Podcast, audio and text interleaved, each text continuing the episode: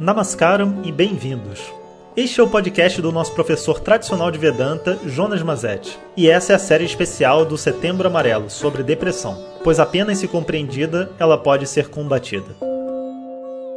Om Shri Guru Namaha Hari Om Bom dia pessoal, então dando continuidade ao nosso programa do Setembro Amarelo e hoje eu vou trazer mais um convidado. É, o convidado de hoje é uma pessoa muito especial de Salvador. O nome dele é Paulo. Ele deve estar aqui com a gente, né? Paulo está escutando. Então se apresenta aí, Paulo. Fala um pouco sobre o seu trabalho, de onde você vem, onde você mora. O Paulo também é aluno nosso do Instituto de Vedanta e um ótimo terapeuta, né? Então eu chamei ele, né, para ele estar aqui com a gente. E aí, Paulo, tudo bem? Olá, professor Jonas, tudo bem? Minhas saudações. Eu estou muito feliz por essa oportunidade de, contribuir e de participar dessa reunião de esforços para tratar de um tema tão sensível, tão importante, tão urgente, tão necessário, que é esse grande tema da depressão. Eu sou Paulo Ivanda Silveira, sou de Salvador, sou psicólogo e professor de yoga. Atuo em consultório particular e também no ambulatório de uma clínica de saúde mental aqui na cidade atendendo a jovens, adultos, casais e famílias.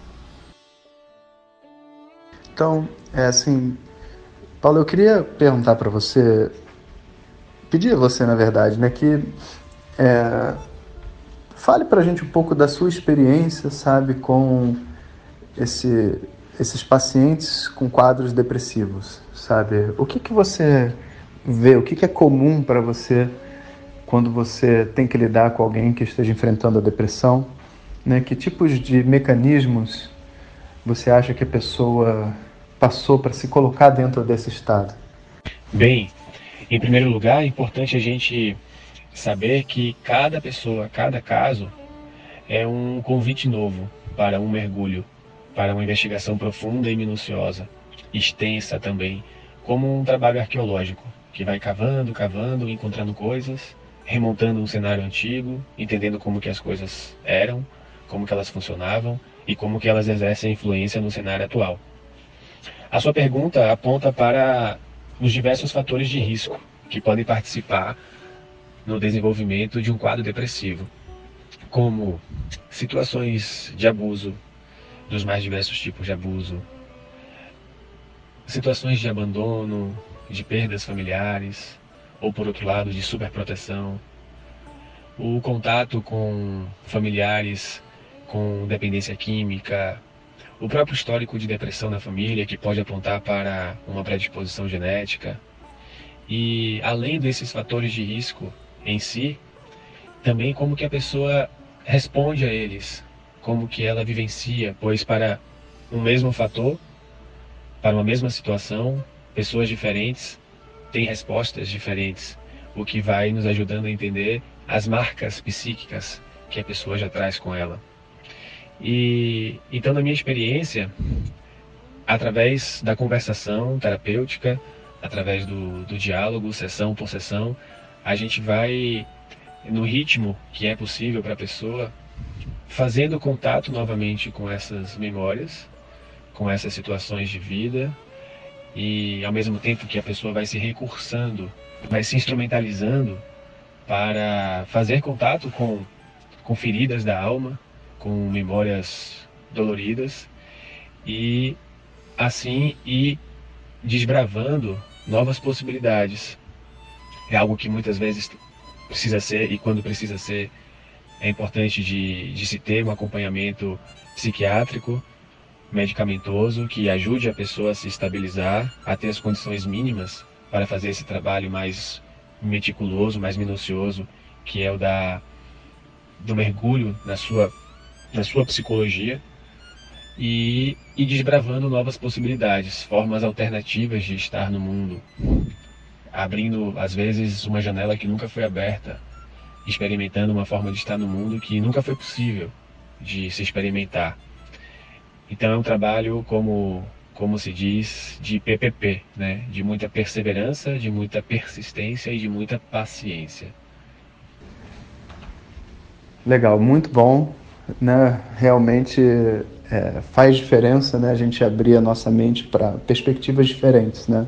Apesar de parecer até a mesma coisa que outras pessoas disseram, né? É interessante ver como que a mesma coisa pode ser dita de maneiras diferentes e vai abrindo novas portas dentro da nossa mente, né?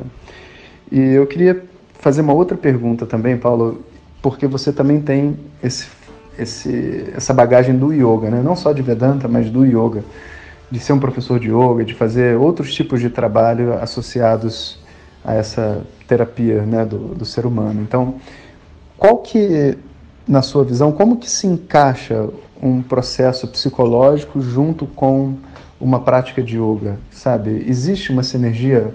Até que ponto Dá para você fazer os dois papéis, por exemplo, ser professor de yoga de uma pessoa e ao mesmo tempo terapeuta? Como é que isso funciona e será que para depressão alguma coisa seria diferente? Eu acho esse ponto super importante, em primeiro lugar, para a gente fazer uma diferenciação. Eu acho que diferenciar é fundamental para a gente extrair o melhor de cada coisa. Existe psicoterapia, que é feita por psicólogos e por psiquiatras com especialização, com formação, Existe terapia, e hoje nós temos muitas terapias disponíveis. E existe, existem diversas atividades que a gente pode fazer na vida e que tem um efeito terapêutico, né? Como fazer aula de dança, como é, ir para a natureza, caminhar, praticar algum esporte. Não são terapias, não são psicoterapias, mas tem um grande efeito terapêutico. E é o caso do yoga. Não é nem terapia, nem psicoterapia, mas que tem um grande efeito terapêutico. Um alto poder de transformação né, a nível físico, mental, emocional, espiritual. Então, com certeza, o yoga é uma, uma possibilidade, é um instrumental muito efetivo para compor um tratamento de enfrentamento às, aos diversos sofrimentos psíquicos e dentre eles a depressão. Então eu recomendo fortemente né, a, a, participação do yoga né, nesse cardápio de, de possibilidades.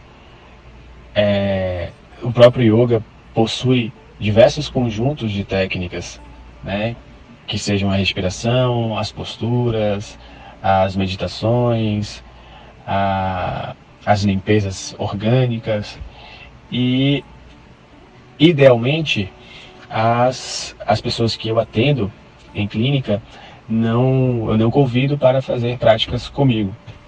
Mas cada caso é um caso, cada vínculo é um vínculo e há pessoas que sim, eu já vivi e vivo essa experiência de elas serem minhas alunas em turmas de yoga também. E no próprio consultório, eu também uso e levo as ferramentas que o yoga tem para dentro da clínica.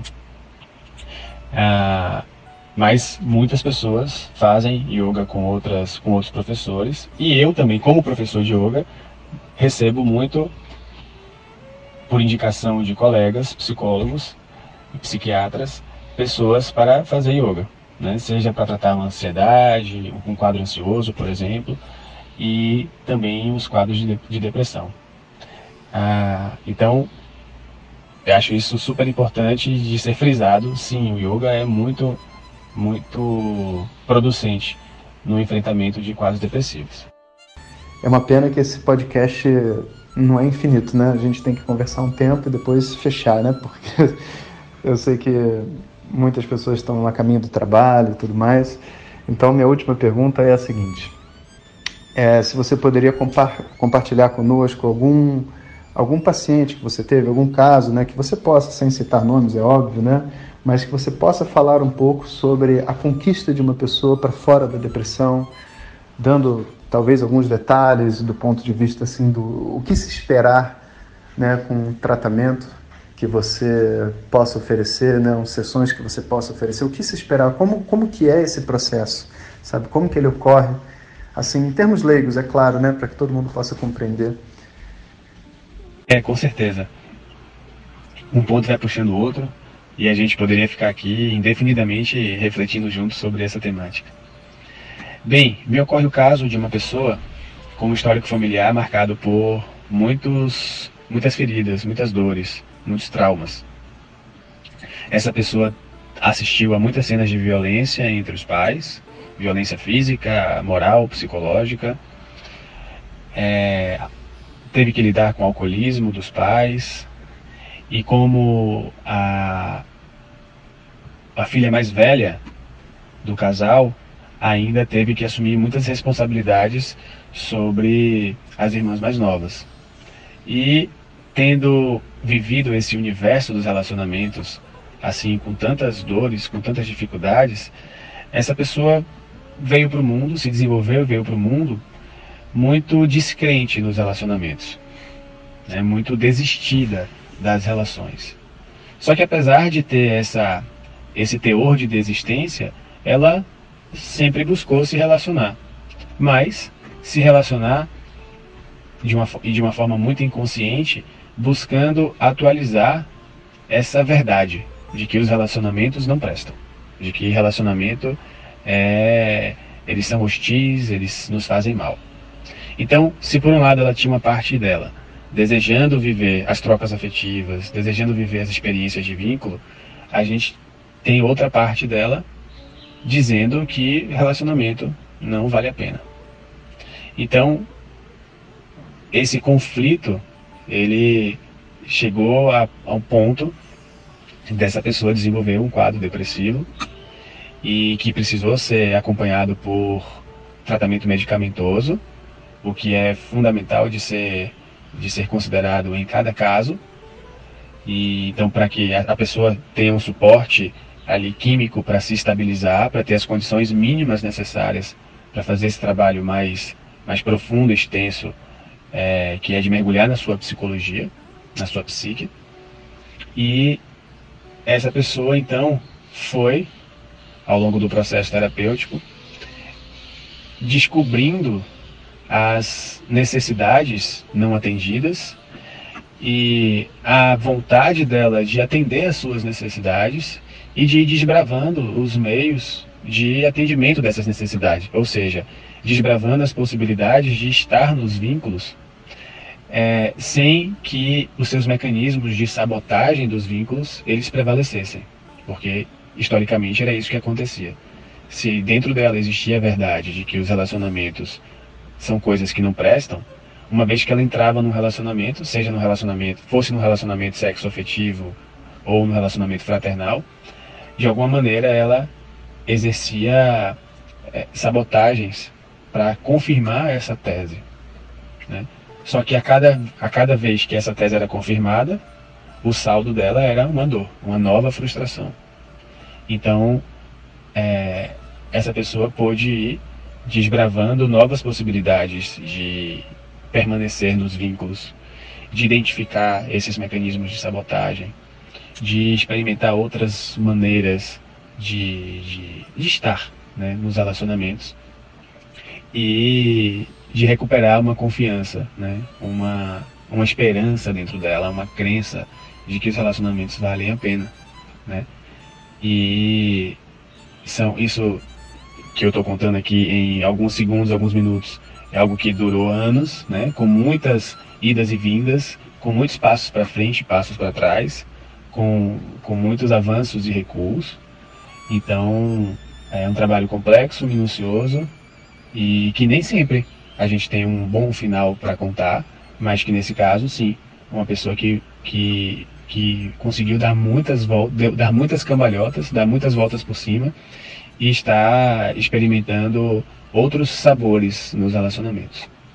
Bom, Paulo, muito obrigado por todas as respostas. Realmente é, é bom, né? Eu estou sentindo, já é a segunda pessoa né, que está sendo convidada, está aqui com a gente. E eu sinto assim que esse está sendo um caminho muito positivo, né? Não é Vedanta diretamente, mas ao mesmo tempo a gente tem uma oportunidade de ouvir de psicólogos, terapeutas e, e pessoas que fazem trabalhos muito sérios, né? A linha e a conexão entre a espiritualidade e o que a gente tem dentro da ciência também, isso é muito bacana. E, então, Paulo, muito obrigado por estar aqui conosco. Eu vou botar os dados do Paulo junto do título desse áudio. Lembrando que o Paulo é de Salvador, né? Então, porque a gente tem ouvintes em todo o Brasil. E um abraço a todos vocês e a gente se encontra então amanhã no próximo podcast. Om Shri Guru Pyo Namaha Hare Om. Muito obrigado por ter escutado. Às vezes o que procuramos pode ser enviado para a gente, não é? O link para acompanhar a série está no título abaixo. Om Tat Sat.